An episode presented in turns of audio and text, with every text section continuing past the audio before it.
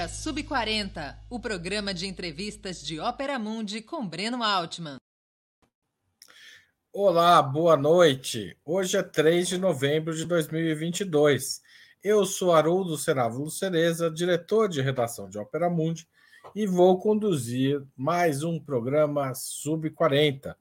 O propósito do Sub 40 é entrevistar convidados e convidadas que representam uma nova geração de pensadores e realizadores, homens e mulheres de até 40 anos, às vezes um pouco mais, que são referências no mundo do trabalho, da cultura e do esporte, das leis, da política e da comunicação.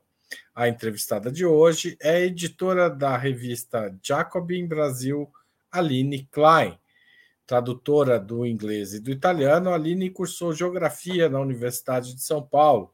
Dedicou-se desde cedo à militância socialista e aos estudos marxistas. Trabalhou na indústria química e participou do movimento de luta por moradias. Atualmente, como eu disse, é editora na Jacobin Brasil e acaba de publicar como organizadora o livro ABC do Socialismo, pela editora Autonomia Literária. Antes de começar a conversa, no entanto, eu gostaria de pedir sua ajuda à Ópera Mundi.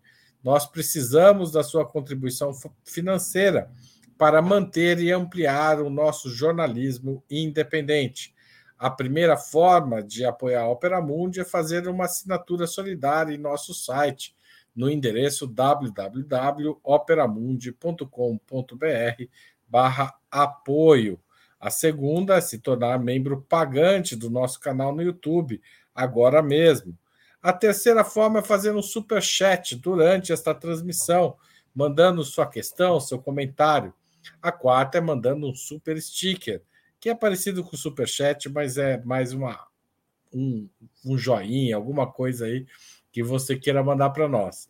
A quinta forma de apoiar a Opera Mundi é se você estiver assistindo esse programa gravado.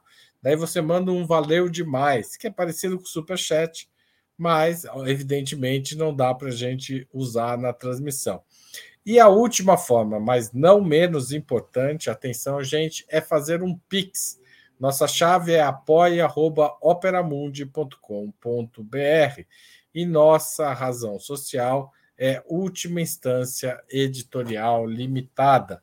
Além de colaborar financeiramente, você pode dar um like, clicar no sininho, compartilhar, entupir o WhatsApp e o Telegram dos seus amigos com os nossos programas. Essas ações aumentam nossa audiência, nosso engajamento, ampliam nossa receita publicitária e fazem circular e, faz, e fazem circular essas ações fazem circular informação de qualidade e engajada na construção de um mundo melhor. Aline, muito bem-vinda ao Sub 40. É um prazer receber você. Agora tem que soltar o microfone, Aline. Opa, muito obrigada. É uma honra para mim estar aqui. Obrigado pelo convite, Haroldo. Estou bem feliz. Muito bem. Aline Klein, onde você nasceu, quando você nasceu e, enfim, como chegou até aqui? Sim. Eu nasci em São Paulo, capital. O primeiro lugar que eu morei foi na Vila Nive, mas até os 12 anos eu morei no Gopoúva, em Guarulhos, mas sempre ali, zona norte da cidade, etc. E depois fui para a região central da Vila Mariana, ali, aos 12 anos de idade. Nasci em 1990, sou sub-40, tenho 32 anos, sou corintiana e socialista desde muito jovem. Feliz com o resultado do jogo de ontem, não? Fiquei, pô. Bom, é, e você, é, como é que assim, você estudou? Como é que é a sua formação? É, a minha é... formação, ela é bom. Primeiro, assim, eu venho de uma família de, de trabalhadores. Meu, meu pai é, é funcionário público, é segurança no tribunal, e minha mãe é, é professora, fez magistério.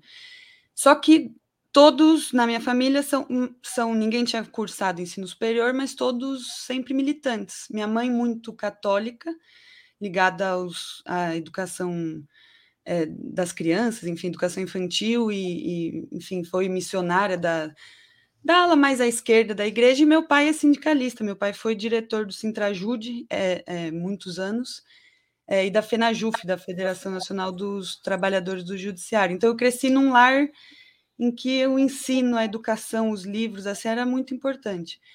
De formação, eu cursei, eu entrei na geografia da, da Universidade de São Paulo, não concluí, mas tem uma formação, a minha formação se deu dentro do movimento, dentro do socialismo. Eu entrei muito jovem, primeiro em casa, é, com bastante um nível alto assim de autodidatismo e com os meus pais, e depois dentro dos movimentos e na, dentro, digamos, da escola política. Mas passei pela universidade, na Universidade de São Paulo, no curso de Geografia, não segui carreira. Você tem irmãos? Tenho, tenho uma irmã, Maria Isabela. Também é militante, não? Não, ela é menorzinha, tem outros interesses. Ela, eu sempre fui muito interessada. Ela tem um senso crítico muito grande, é de esquerda, todo mundo na família é mas não, não é militante. E como é que é essa sua experiência de militância? Porque você começa a militar muito cedo. Eu comecei a militar até é, tinha primeiro tinha experiência de família, então eu cresci vendo meu pai e minha mãe muito engajados politicamente em tudo que faziam, seja a minha mãe com trabalho com as crianças, seja o meu pai no sindicato. E do lado da família, assim, também mais estendida. Minha tia, irmã da minha mãe, sempre foi militante desde jovem, etc. Eu, a minha experiência, ela vem, um, pela paixão dos livros, eu sempre lia muito, e eu tive alguns livros, assim, que me influenciaram muito, quando eu ainda era bem jovem. E combinado com isso, tinha um grêmio na minha escola, que tinha um militante da UJS, que dirigia o grêmio. E ele, isso era antes do governo Lula, obviamente, do primeiro mandato do governo Lula. Isso, essa combinação assim de alguns livros que eu li que eu, eu me lembro assim que me transformaram, que eram os Dez Dias que Abalaram o Mundo, é, Revolução dos Bichos, que na época eu gostei muito, assim, aquilo mexeu comigo. É um livro, enfim, para jovem é um negócio que mexe, assim, quando está no início das pesquisas. E uma biografia que eu ganhei até não sei se é parente do Breno Altman, mas eu ganhei do, do Ivan Altman, meu amigo, se estiver nos ouvindo, que eram, que eram é, militantes, que eram da UJS, é, a juventude do PCdoB, né? Então eu tive essa combinação de muita discussão política dentro da escola. Então era, eles debatiam. Eu me lembro que eu ficava encantada assim, porque eles davam muita importância para a gente que era muito pequeno, tinha 12, 13 anos, e eles explicavam e falavam, e falava a geração Coca-Cola na época contra a Alca, a guerra do Iraque. Para mim, aquilo, lendo 10 dias que abalaram o mundo, eu, eu para mim eu decidi ali. Eu falei, eu quero, é isso que eu quero. Eu quero até o final da minha vida. E aí eu ganhei, eu estava contando, né? Eu ganhei a biografia da Rosa Luxemburgo do Ivan Altman na escola. E aquilo, nossa, me, eu li aquela biografia, eu devorei, eu falei, é isso, é isso que eu, eu quero me dedicar a vida inteira tal. E aí comecei a participar de, do movimento estudantil com esse Grêmio, ainda era novinha, sempre lia muito, então eu e meu, meu pai, assim, lendo todas as publicações socialistas que a gente achava no Brasil, etc., e compartilhando coisas, até que é, eu fui me aproximando de um partido de tradição trotskista brasileiro, que é a antiga Convergência Socialista, na, na época chamava PSTU, um partido que na época era diferente do que tem hoje, mas, enfim, já é, que tinha uma, um peso muito forte no movimento secundarista, e um poder de atração muito grande, é, principalmente nas lutas contra a ALCA e o imperialismo, que foi, acho que, a primeira coisa que me ganhou. Assim, eu eu eu estava encantada pela luta dos povos contra o imperialismo norte-americano e queria me dedicar a isso e, e me entusiasmava e qualquer coisa que me chamassem, que chamasse do movimento secundarista, eu ia assim. E, e, no fim foi um movimento vitorioso. A Alca não rolou, né? Não tem. Pois Alca. é, eu lembro de eu levar, de me darem as caixinhas para o plebiscito e eu levar na porta da minha escola e ficar pedindo assinatura e coletando voto. Eu me lembro daquele período, eu era muito nova, eu tinha 12, 13 anos, assim, mas eu me lembro de um, um dos períodos de mais enriquecimento, assim, político da juventude à minha volta, assim, tinha muito vigor as lutas estudantis na época e as lutas contra o imperialismo, né, eram fortes. E você começa a militar com 13 anos. Quando você deixa o curso de geografia, é para ir trabalhar numa, numa fábrica? É, eu militei muitos anos no movimento estudantil, e aí no, tinha uma. Essencialmente, a organização que eu fazia parte tinha uma, é, uma visão política errada da conjuntura é, que a gente vivia, e uma visão um pouco sectária, um pouco é, embaçada sobre quais eram, onde estava a tarefa, digamos, dos socialistas. E aí surge dentro da organização um processo de, é, de tentar se aproximar da classe operária, fazendo o que o PT já tinha feito, ou a esquerda, os socialistas já tinham feito nos anos 80, que era de mandar jovens da universidade para é, trabalhar nas fábricas e viver nas periferias, para tentar ali, em poucas palavras, levar a palavra do socialismo né, para dentro da, do local de trabalho, com uma visão de que é, é preciso. Era uma, o que eu falo que era uma visão equivocada, que hoje eu já não concordo mais, que era a visão da crise da direção revolucionária. Então, você precisava de uma vanguarda destacada de militantes que, que fizessem o trabalho é, de base e convencesse aqueles trabalhadores. Eu vivi, por exemplo, 2013, o ano de 2013, eu estava dentro da fábrica ali tentando fazer um trabalho político, estava trabalhando e vivendo normalmente, porque Você também. Você o que na fábrica? eu fazia um. É, eu trabalhava no setor de separação, então era numa linha separando os produtos na, na parte final da produção, digamos. Quando, antes de ir para o caminhão, eu era na fábrica da Natura, então eram os produtos da Natura, assim, que passava por todo o processo e trabalhava na linha. Para mim, não foi um. Digamos assim, não teve um, um, choque. Até então eu tinha exercido, eu sou. É, todos os trabalhos que eu tinha tido tinham sido bastante precarizados. Então, eu tinha trabalhado em call center, tinha trabalhado como secretária, como recepcionista durante a universidade. Não é porque tem a ver da onde eu venho, da minha família, as condições materiais ali que estavam colocadas.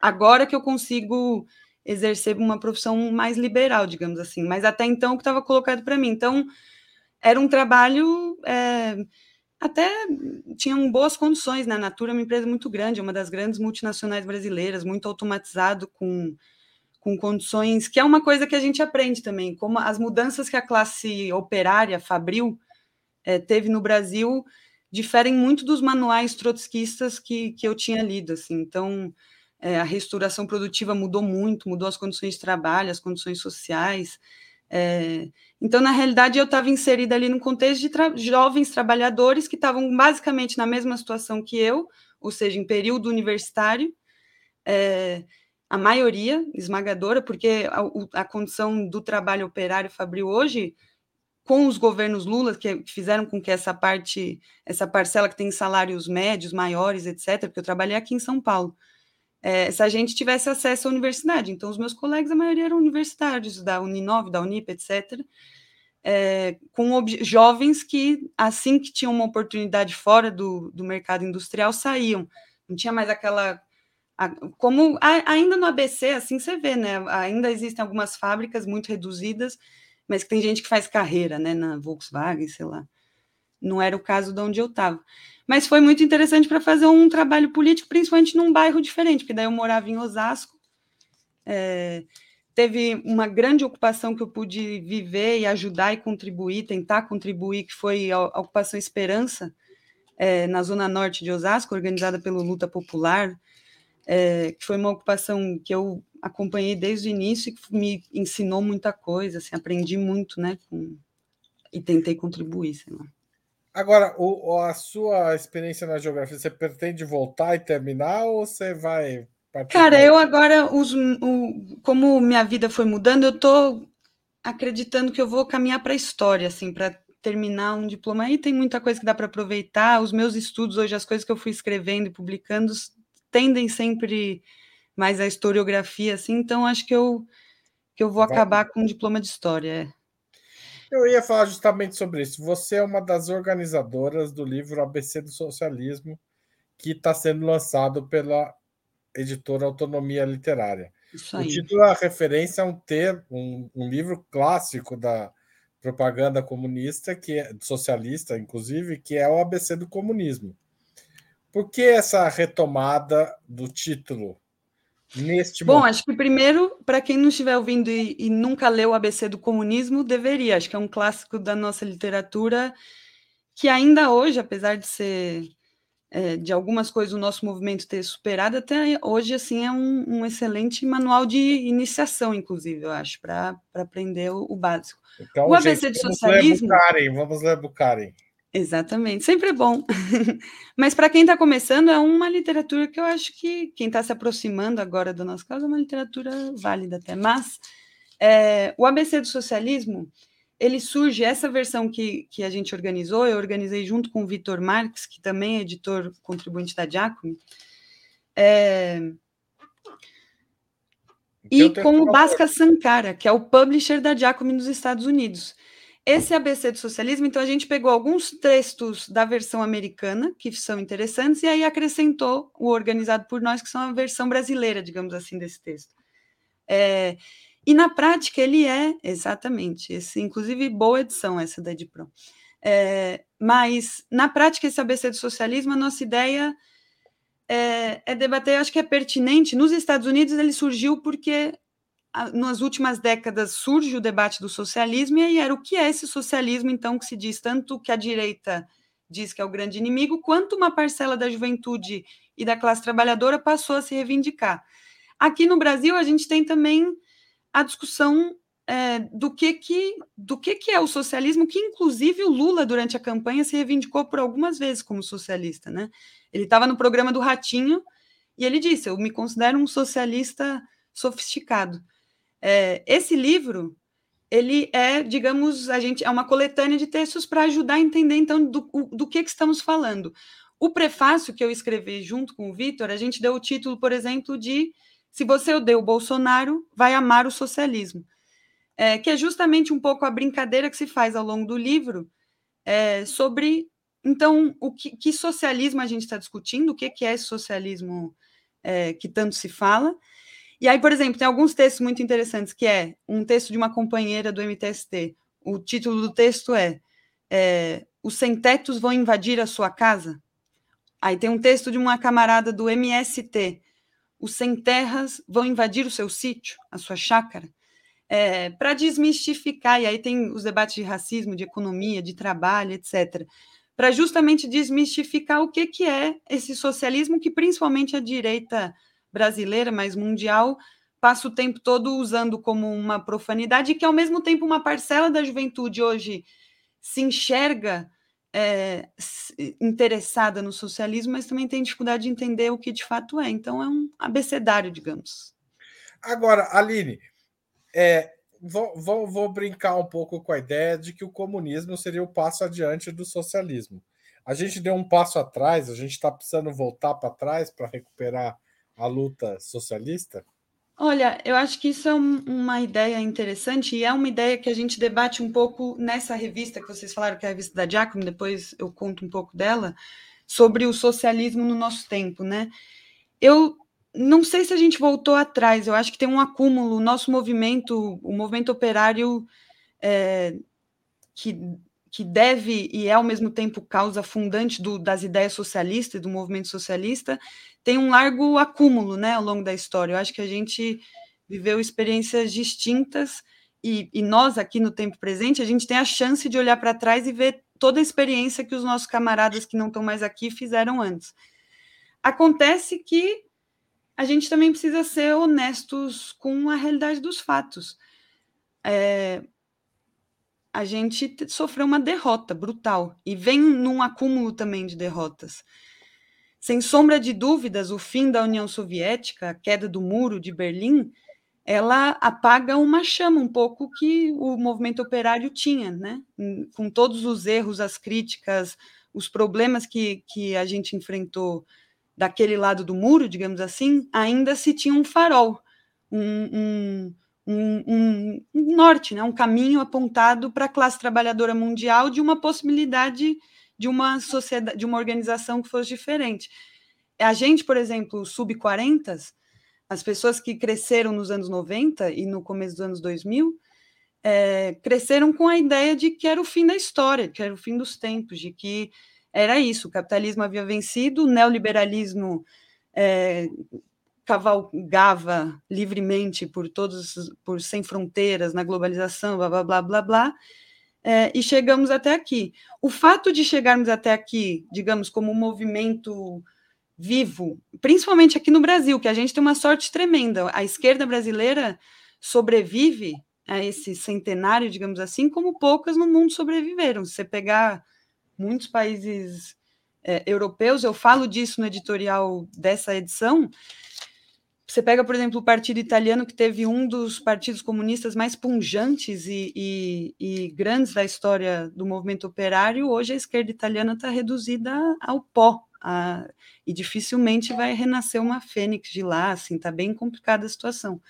A gente aqui ainda tem esquerda, mas eu acho que é a nossa tarefa na Jacobin, com esse livro ABC do Socialismo, que é fazer voltar as ideias socialistas é, serem atraentes de novo, de fato, para a juventude e principalmente disputar poder agora. Eu acho que agora mudou a condição de a, a velha condição de que é preciso uma revolução socialista e para se alcançar no comunismo, etc. As revoluções ainda vão acontecer, eu tenho certeza disso, que a classe trabalhadora ainda vai ser vitoriosa em processos revolucionários, mas a gente também está discutindo que é o socialismo de hoje, ou seja, o fruto das derrotas, sobrevi os sobreviventes de hoje precisam também construir poder real no momento atual, conquistar vitórias para os trabalhadores, né?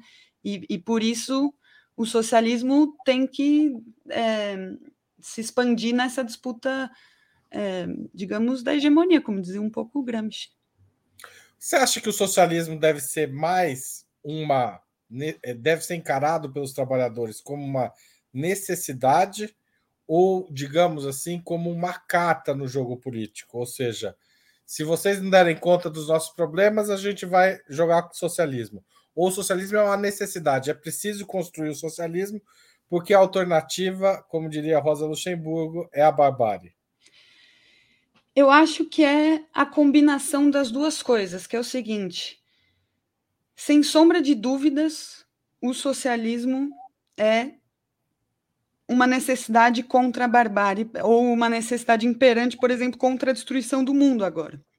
A destruição do meio ambiente, das nossas florestas, do nosso povo, o, o, que, o, o que o capitalismo, por exemplo, promove do ponto de vista ambiental. O socialismo é uma necessidade. Mas o socialismo é, antes de mais nada, a, digamos, o acúmulo da trajetória de luta do movimento operário. Então, ele é parte das nossas ferramentas, da nossa história. Ele vai ser usado como. É, os socialistas precisam, por exemplo, usar as ferramentas da democracia e do parlamento é, justamente para é, conquistar vitórias para os trabalhadores. Então, o socialismo ele é parte do. Ele tem que ser parte do dia a dia, de todas as lutas da classe trabalhadora. É da luta do povo negro, é da luta dos LGBTs, da luta das mulheres é, e do conjunto da classe. É a luta para socializar. É o, é, a gente sempre fala na Jacobin que é a luta do tudo para todo mundo. Absolutamente tudo que é, a gente produz e, e para todo mundo, para o conjunto da sociedade. Ou seja, o socialismo tem uma característica de objetivo, mas ele também tem um, uma característica instrumental. É isso? Exato, é, é a discussão que a gente faz nessa edição, que é sobre qual é a estratégia, então, socialista, né? O, o, inclusive do ponto de vista da estratégia como categoria militar, que é qual a estratégia, quais são os objetivos finais, etc. E aí, dentro da, da estratégia definida, e na nossa opinião, é, na Jacobin, acho que tem um acúmulo hoje na esquerda brasileira, que é construir poder real e atual. Ou seja, conquistar as vitórias para os trabalhadores no tempo presente, não só para o futuro, construir o socialismo agora.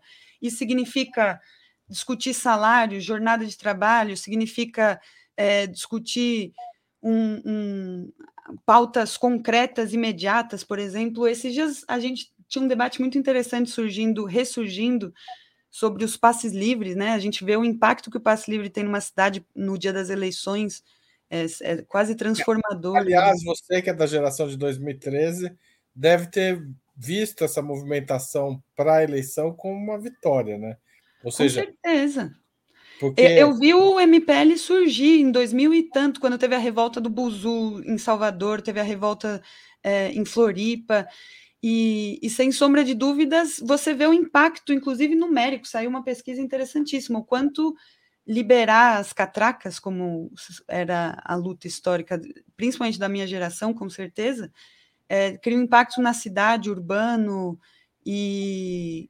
Não, e assim, do, do ponto de vista concreto, a ideia de que é possível ter passe livre, pelo menos em dias especiais, como a eleição, surge do movimento passe livre. Exato. Ou estou enganado? Não, surge do movimento passe livre e surge da discussão, acho que a gente traz avanços. Na realidade, grande parte dos avanços que a gente tem é, no, na nossa sociedade, de todos os aspectos, eles são arrancados à força por nós, os lutadores, a classe trabalhadora. É, então, tem não só o passe livre, a demonstração da luta de anos dos estudantes brasileiros que lutavam é, pelo, pelo passe livre, que sempre lutaram, mas também outros direitos. A gente brinca sempre. Se hoje a gente tira férias 30 dias por ano, é devido em parte à luta socialista. Se a gente tira e a luta dos trabalhadores e a luta, a, a, a luta do movimento operário. Se a gente tem é, a maioria dos direitos trabalhistas foram arrancados pelo anos e anos de lutas.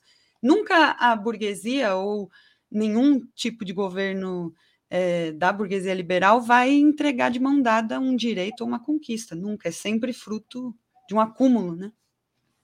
É, não, mas eu acho interessante a gente pensar, porque 2013 é visto como parte da esquerda como um momento de derrota, né? Ou seja, Sim. tinha uma pauta progressista que é colonizada pela direita, traz uma série de derrotas e de repente tem um momento que a esquerda consegue recuperar a pauta original de 2013, que é do passe livre, e instrumentalizar essa pauta para a gente ter eleições mais democráticas. Então, nesse sentido, é, me parece ser dialeticamente um, um grande momento do, do movimento passe livre, né? É. E eu acho que é, é, o que nos ensina assim, o materialismo histórico, você falou de dialética, que é o movimento desigual e combinado das coisas, né? Então, a, a, pauta política em si, em qualquer movimento, ela está muito ligada à conjuntura e à correlação de forças daquele momento. Sem sombra de dúvidas, em 2013, teve um momento ali que podia estar tá colocado, inclusive, a vitória, digamos, da pauta quando a coisa cresce e depois vem, digamos, a, a, a massificação daquilo, a disputa pela hegemonia do, do processo massificado e uma vitória, eventual vitória da direita é, na direção de, dos atos, das manifestações e do próprio curso político do país, né? Mas é exatamente isso. E depois a, a esquerda agora provando. É, porque eu acho que agora a gente vem de uma força de resistência, né? Então, são quatro anos na oposição, enfrentando um dos piores, sem sombra de dúvidas, governos da história do nosso país, com um vocabulário extremamente fascista e com uma política desastrosa em todos os âmbitos da sociedade. Então, esse movimento de resistência faz também ressurgir aquilo que eram os valores, é, a busca dos valores do começo da década, né? Se a gente pensar, vai dar 10 anos já de 2013. Tá certo. O Aurélio Gonçalves Filho, que o Igor é, acabou de colocar na tela, o Igor que está fazendo a transmissão para gente, é, pergunta: com Lula assumindo a presidência, o que se pode avançar em relação às conquistas socialistas? De certa forma, o Aurélio coloca de forma um pouco mais específica o tema do nosso programa. E agora, Brasil? Agora que o Lula ganhou a eleição?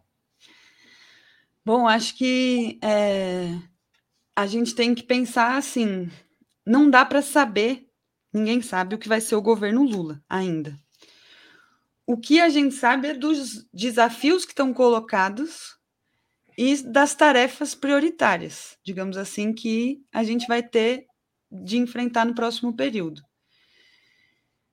Então, os desafios que a gente tem são imensos, principalmente no primeiro ciclo de governo, eu imagino. E aí cabe um pouco a gente ver aí os rumos de como é que vai ser essa transição com o governo Bolsonaro. É, mas também entender um pouco como é que vai ser a política é, do, do governo Lula, etc. Porque o Lula por si só não vai fazer milagre, ele não opera milagres. O que acontece é que o, a gente tem, então, por um lado, uma vitória que não foi uma vitória fácil, uma vitória tranquila. Ele não recebe um país pacificado, etc. A extrema-direita conseguiu ainda organizar 58 milhões de votos. A extrema-direita conseguiu aí atrapalhar a nossa vida por dias, fazer é, esse circo de horrores que está sendo promovido por uma parcela pequena, porém financiada, organizada e com relativo vigor político, digamos assim, que foi a rua nos últimos dias. Isso tudo a gente vai ter que enfrentar, inclusive do ponto de vista do governo, de como é, governar, etc. Eu acho que a, o conjunto dos socialistas vão precisar entrar em campo, colocar o, o arregaçar as mangas e participar, digamos, da, das pressões que se exercem no governo para que a gente conquiste vitórias ainda em vida, digamos assim, que os trabalhadores consigam ver as suas vitórias alcançadas. Sem sombra de dúvida, o fim da fome, a, a, a resolver um pouco a dinâmica do trabalho no Brasil, que está um caos, como o, bem o programa do PT apontou em relação às MEIs, os direitos trabalhistas, etc. É, e tentar, na minha opinião, que é uma necessidade, criar um espaço político, cultural é, e econômico em que a gente feche os flancos para que no futuro não a gente não viva de novo uma experiência com um governo de extrema direita como esse, né? Então, você acha que a esquerda revolucionária deve participar do governo Lula, ainda que ele seja entendido por essa esquerda como reformista?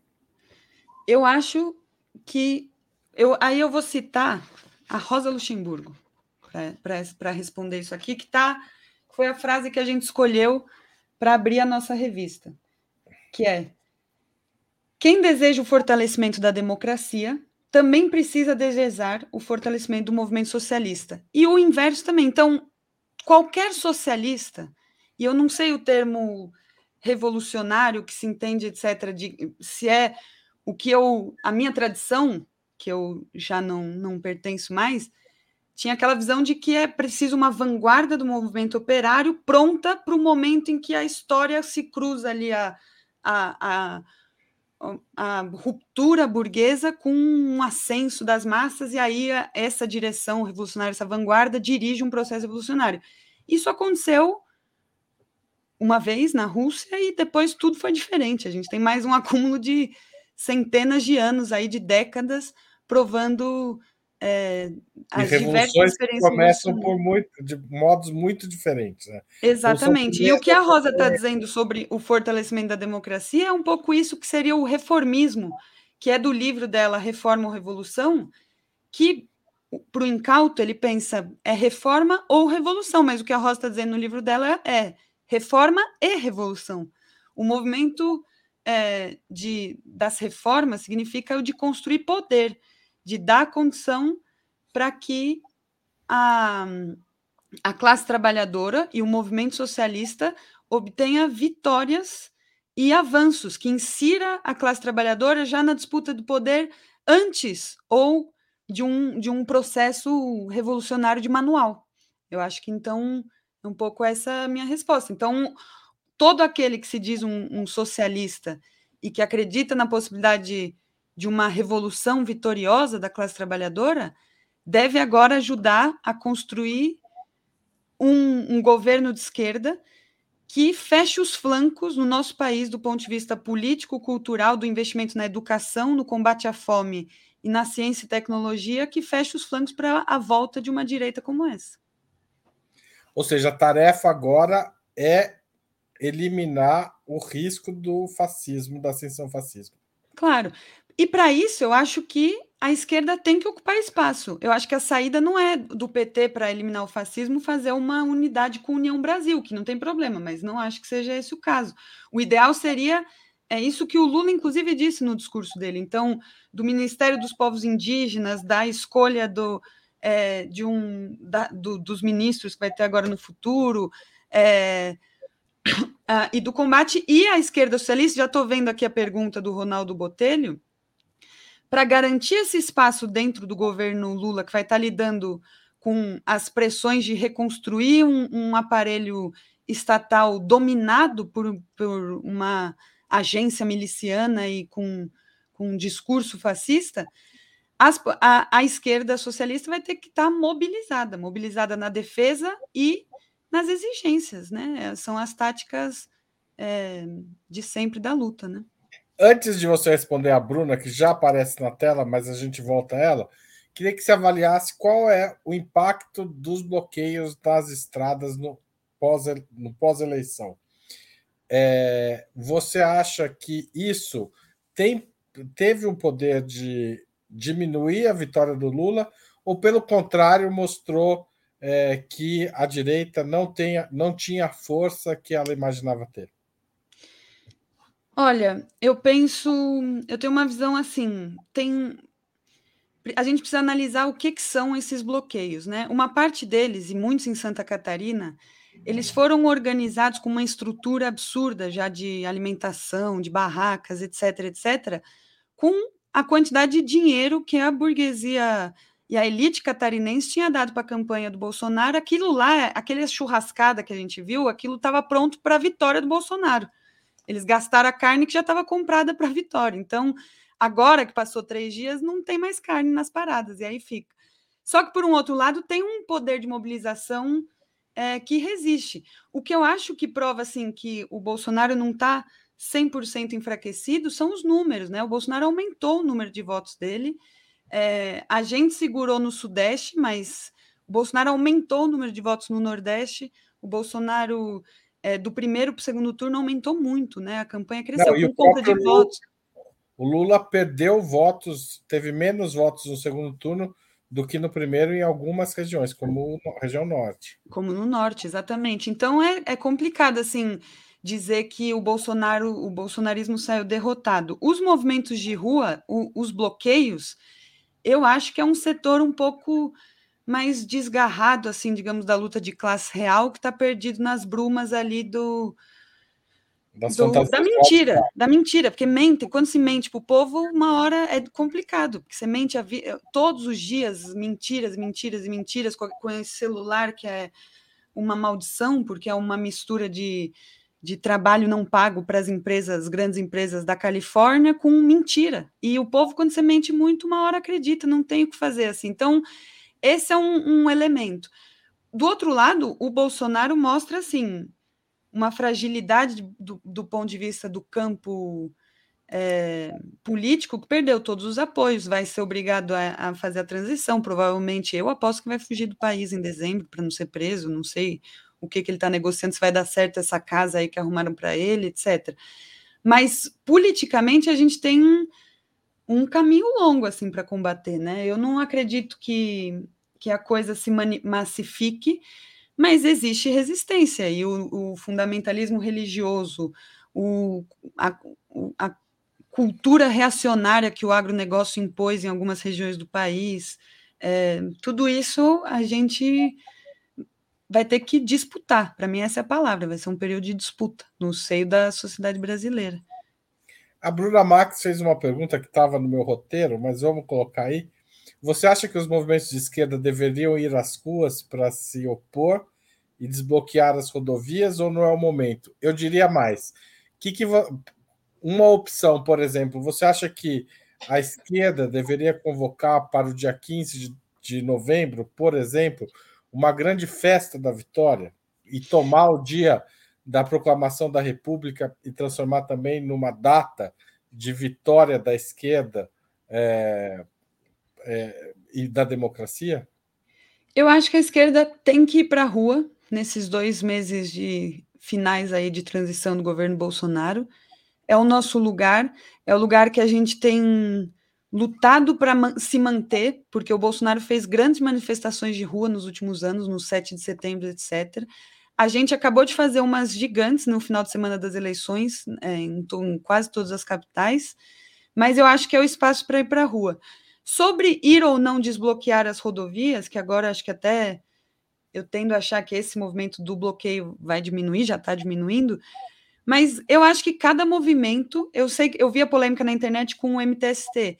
Eu acho que cada movimento tem é, a sua capacidade, digamos, de interna, nas instâncias internas e de discussão coletiva, de entender qual que é a melhor tática ou não de atuação. Eu acho que tem movimentos que estão mais preparados para é, para ações diretas, como é o MTST, não tomariam uma decisão é, apurada, assim, não refletida. Mas se for o caso, eu acho que sim, em alguns momentos a esquerda tem que ir para a rua para defender, é, por exemplo, os direitos de trabalho. Essa coisa de greve de caminhoneiro, a gente viveu uma durante o governo Bolsonaro, mas é uma coisa que a gente tem que se preparar, porque em essência é lockout, é greve de patrão. É, e greve de patrão, a gente o nosso contragolpe é ir para o trabalho, garantir que os trabalhadores cheguem no local de trabalho e trabalhem. Foi assim no Chile em 73 e é assim historicamente em todos os lockouts, né? Então, é, isso a gente tem que estar atento. Mas, no geral, eu acho que o nosso lugar é na rua. É na rua reconstruindo os movimentos sociais, reconstruindo a, as pautas do movimento social, reencontrando a juventude é, que estava vivendo esse escalabro do governo Bolsonaro durante uma pandemia e, e botar a meninada para fazer política. Aline, qual que é o papel da imprensa de esquerda ou da imprensa socialista na atual conjuntura? Por que existe a Jacobin e qual, quais outros veículos que você acompanha e acha importante para a formação e para a ação política nesse, nesse momento?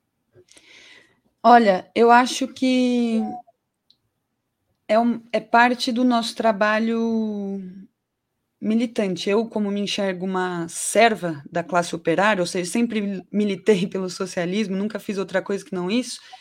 Eu acho que a imprensa é uma das tarefas que o nosso movimento tem que ter, uma imprensa independente e é, é, é complicado assim, imprensa da burguesia liberal, a imprensa brasileira no geral, é muito mentirosa, cara.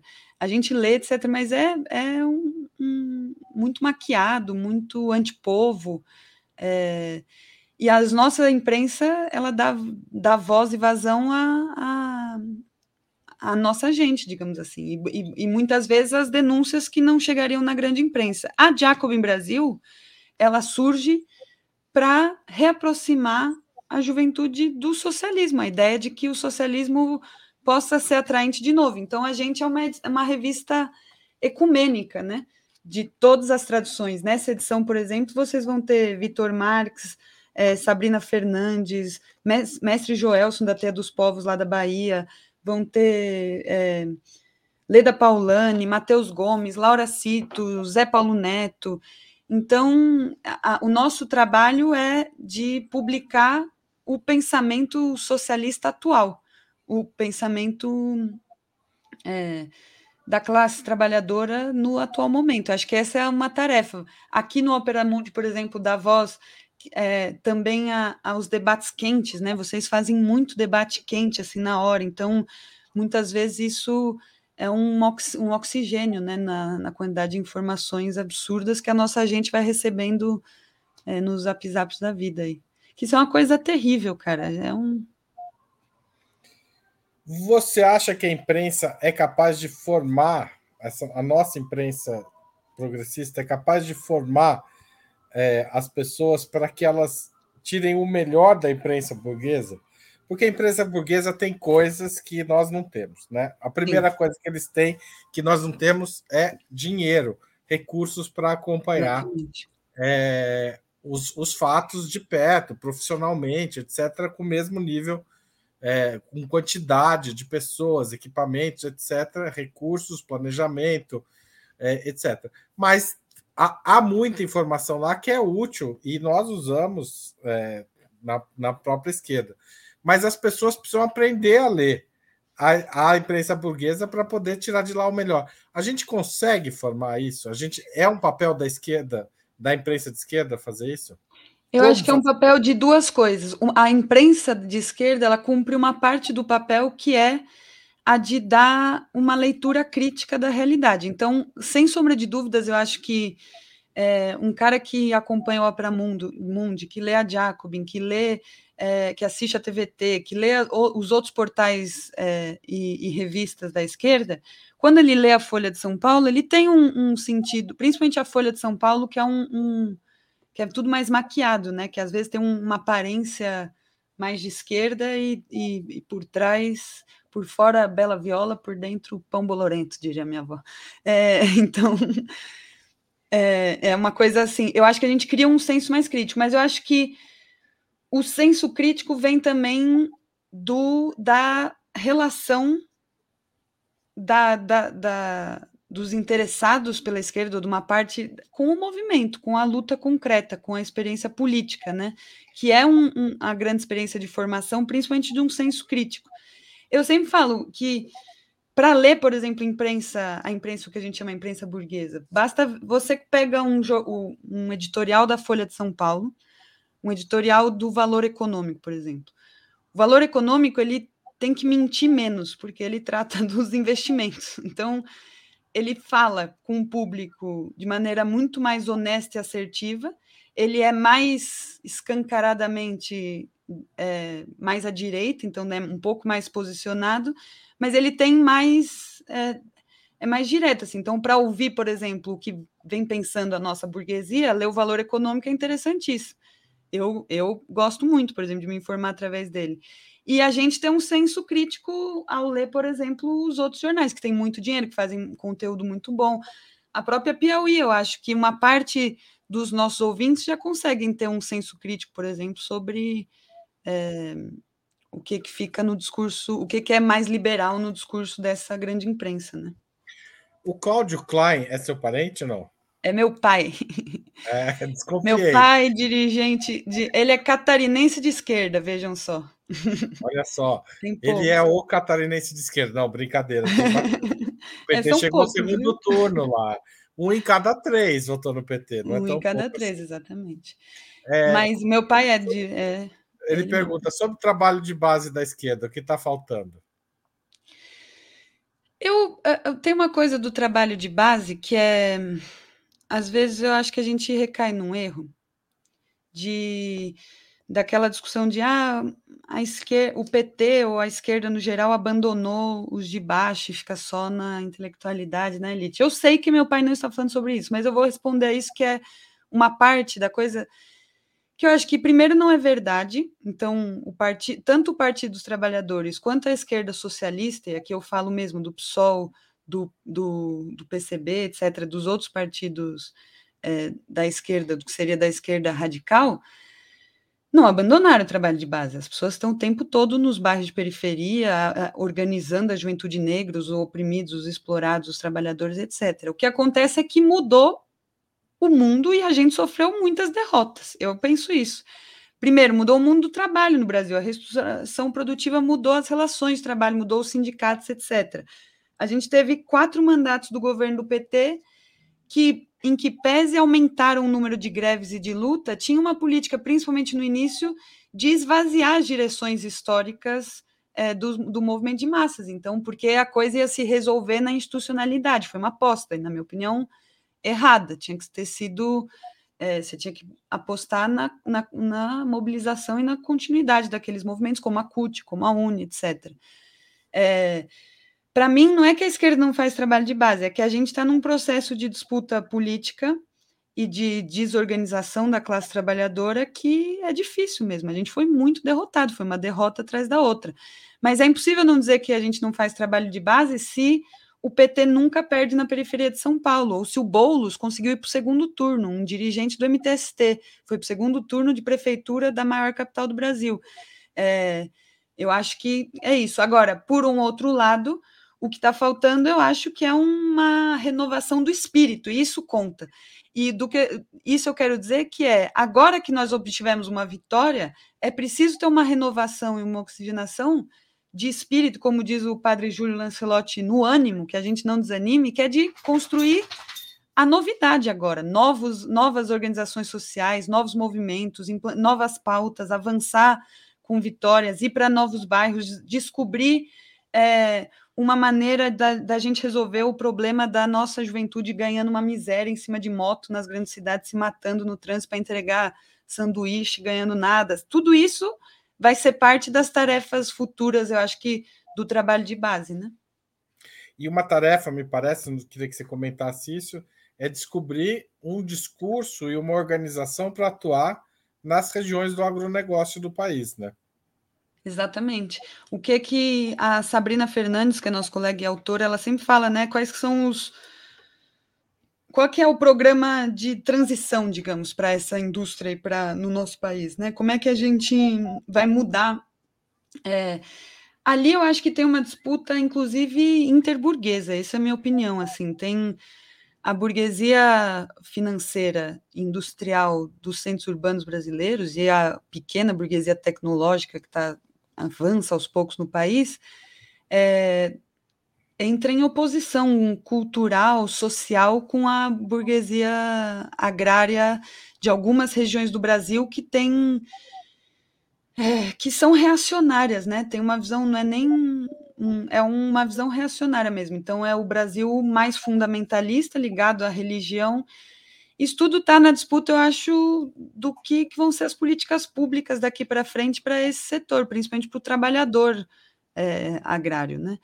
Porque a gente viu uma transformação muito grande, uma, uma parte, uma proletarização do trabalhador do campo, que hoje, quando trabalha para o grande agronegócio, trabalha em é, muito automatizado, com grandes maquinários, etc., etc., e, por um outro lado, o avanço da barbaridade do, no campo, que é na outra ponta, que é a luta dos movimentos sociais e das, invaso, das invasões de terras indígenas tal.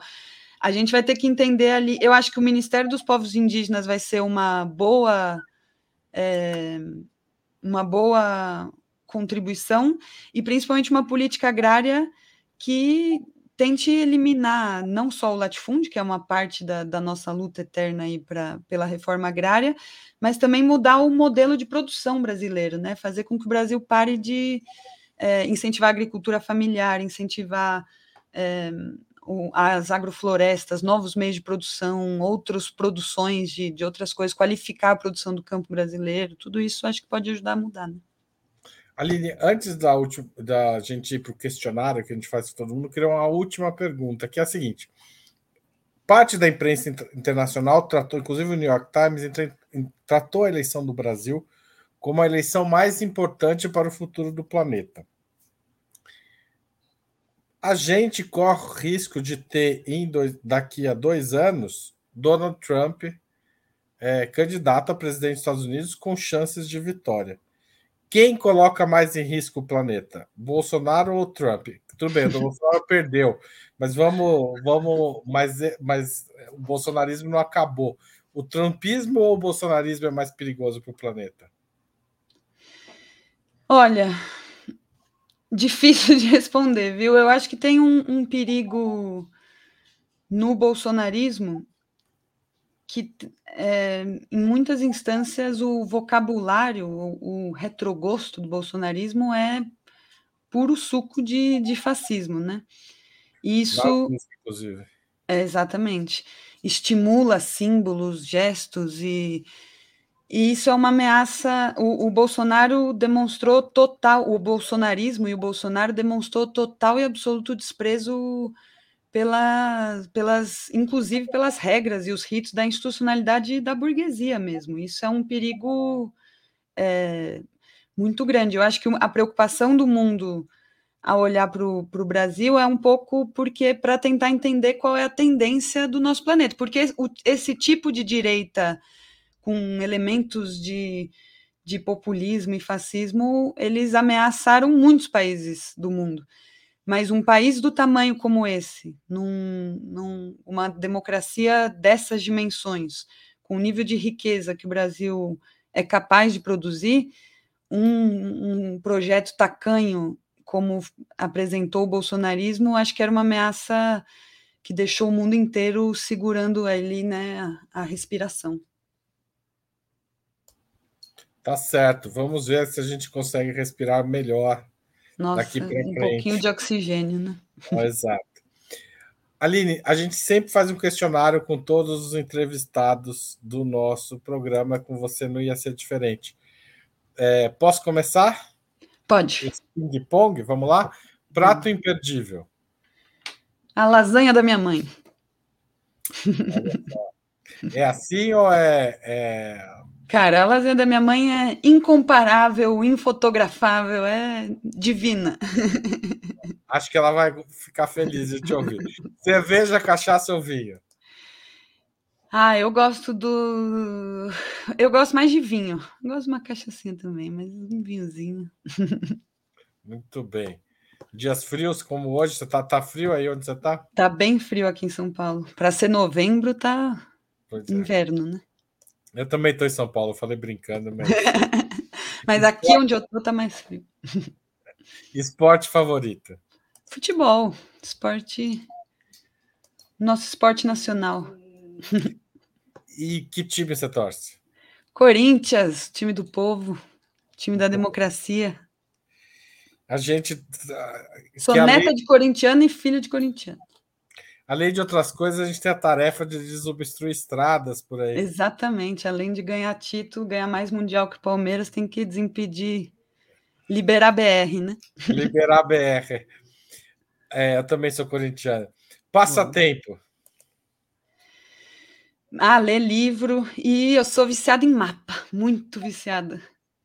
Seja eu... geógrafa, continua aí. Nossa, eu passaria, se eu tô de férias, eu passaria horas vendo um mapa, vendo mapa com um gráfico, gráfico de mapa. Você fica vendo quem ganhou em cada cidade, assim ou não? Fica, é, é um realmente é um passatempo para mim. Muito Viciada bem. em Google Maps. Tá certo. É, livro inesquecível. Eu falei o Emile Zola, é, o Germinal. Eu li esse livro também bem novinha nossa, ele me emocionou num jeito, assim, eu me lembro até, eu nunca mais reli, mas é, é uma história dos mineiros na França, é história da luta de classes da época, muito bonito. Eu vou te mandar um livro para você, se você tiver interesse, você resenha. Meu Ai, livro. Meu livro do, chama do Não, meu livro, eu tenho um livro que se chama O Natural. Escrevi um livro. O Naturalismo e o Naturalismo no Brasil. É sobre o movimento naturalista. Ai, quero muito. Vou te mandar. Quero muito. Tá, tô te mandando. Acabando aqui, eu te mando um PDF. Tá Eba. bom? Depois eu te mando o livro em papel para você ler. Eu Gostaria que você resenhasse, se tiver, se gostar. Tenho se interesse. Gostar, você só fala mal pelas costas, tá bom? Tá bom. Música preferida. Música preferida? Cara, eu gosto de rap e sertanejo. Não, eu gosto bastante de rap, gosto de, não sei, uma música assim. É... Vida Louca Parte 2 do Racionais. Muito bem. Vida Louca Parte 2, a música preferida de Aline Klein. Citei ela uma vez num trabalho da faculdade da professora Valéria, de Agrária na Geografia da USP. Olha só. Filme marcante. Filme marcante. É... Eu não. Ai, eu não me lembro se eu tinha. A, o, o, Igor tinha me perguntado se eu tinha respondido algum, mas eu acho que dez, o, o Reeds, do 10 Dias que Abalaram o Mundo, é um filme que me marcou muito quando eu assisti. Reds. Reds, exatamente. Que é baseado no livro. No livro do, do John, John Reed. Reed. Você exatamente. fez uma Deu uma juntada aí nas duas. Exatamente, coisas. Red com Reed. o livro do John Reed, o filme, o livro do John Reed é 10 dias que avalaram o mundo e o filme é Reds. Muito bem. É... Tem mais, mais algumas perguntas aqui, tá acabando. Ídolo político. Ah, eu, a Rosa Luxemburgo, né? Eu contei que ela me, me fez tremer o coração novinha. Até hoje, acho que vai ser minha ídola para sempre. Evento histórico do qual gostaria de ter participado? Ah, eu quando me fizeram essa pergunta a primeira vez, eu fiquei pensando, mas eu acho que os cordões operários no Chile na década de 70, que e tem muito a ver com, eu acho, com o momento histórico que a gente vive hoje, teria sido uma grande aula para a gente, assim, para mim. Então, eu gostaria de ter visto como era aquela punjância do, da, da classe trabalhadora chilena para construir e defender numa frente amplíssima o governo do Allende, né? Muito bem. Aline, queria agradecer você por sua entrevista. E eu que agradeço. Tenho certeza que os internautas adoraram essa conversa sobre obreirismo, trabalho, imprensa socialista e outros temas mais. Quem chegou agora, volta para o começo, que vale muito a pena. Queria agradecer a todo mundo que assistiu, que contribuiu, que é membro do canal, que faz assinatura solidária. Sem vocês, nosso trabalho não seria possível e não faria sentido. Um abraço para você, Aline. Um abraço a todos e todas que nos assistiram. Valeu. Muito obrigado, pessoal. Obrigado, Haroldo. Obrigado a todo mundo. Assinem a Jacobin Brasil e venceremos. Obrigadão. Valeu. Tchau, tchau, gente. Tchau, tchau. Para assistir novamente esse programa, se inscreva no canal do Opera Mundi no YouTube. Curta e compartilhe nossos vídeos. Deixe seus comentários. O jornalismo de Ópera Mundi é mantido com o seu apoio. Faça uma assinatura solidária em www.operamundi.com.br. Com um pequeno valor mensal, você nos ajuda no desenvolvimento de um jornalismo independente e de qualidade. Obrigado pela audiência e até a próxima.